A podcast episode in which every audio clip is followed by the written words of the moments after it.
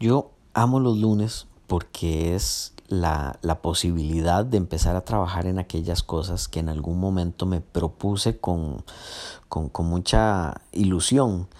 Y todas esas cosas que soñé tienen que ser logradas a través de días y días y días de sacrificio y de trabajo. Y obviamente el lunes es la mejor, em, la mejor forma de ver eso claro para mí, a donde tengo toda una semana por delante.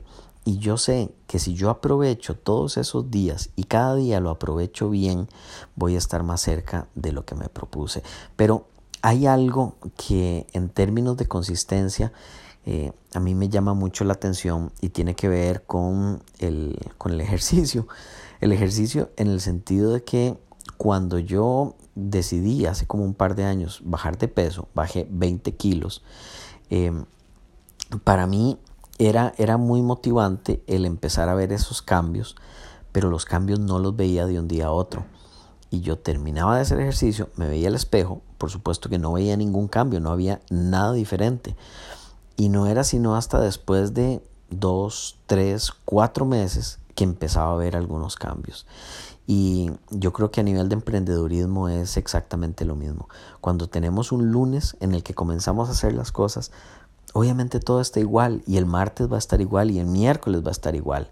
Y podemos ir haciendo cositas muy, muy, muy pequeñas, pero la empresa realmente está igual entre comillas.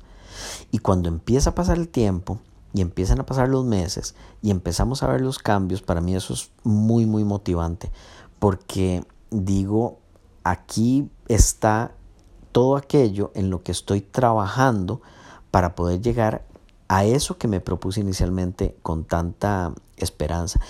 Al principio, cuando uno se propone las cosas, tiene como un ímpetu que después va perdiendo en la cotidianeidad. Y, y el darse cuenta de que uno está haciendo bien las cosas, sobre todo los lunes, para mí es, es muy motivante. Entonces, a sacarle el provecho a la semana, a llenar la agenda de trabajo y acercarse un poco más a lo que se va a lograr después de 60 meses.